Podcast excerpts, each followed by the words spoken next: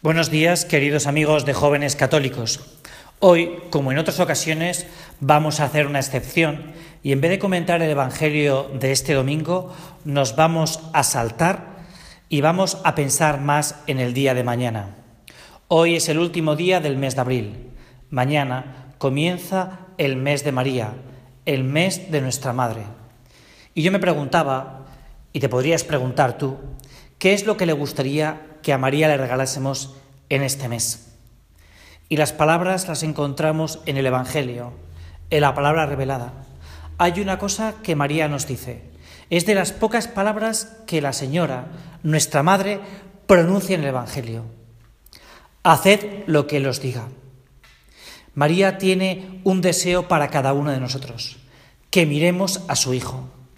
A mí me gustaría que este mes de Mariano, este mes de mayo, este mes mariano fuera un mes de Jesucristo. Si tú y yo queremos comportarnos como María quiere, mira a su hijo, mira al hijo. Por eso te voy a dar un consejo, un breve consejo que te pueda ayudar a ti y que me pueda ayudar seguramente a mí.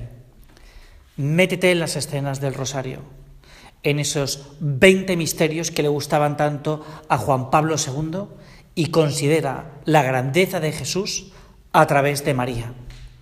No pierdes nada y ganas mucho.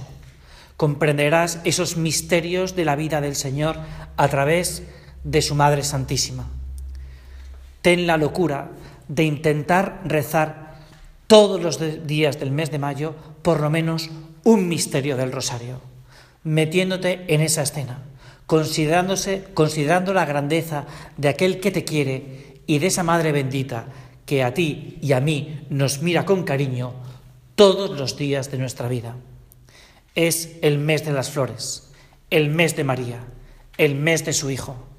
Tú y yo tenemos una gran oportunidad de acercarnos a Jesús a través de María Santísima.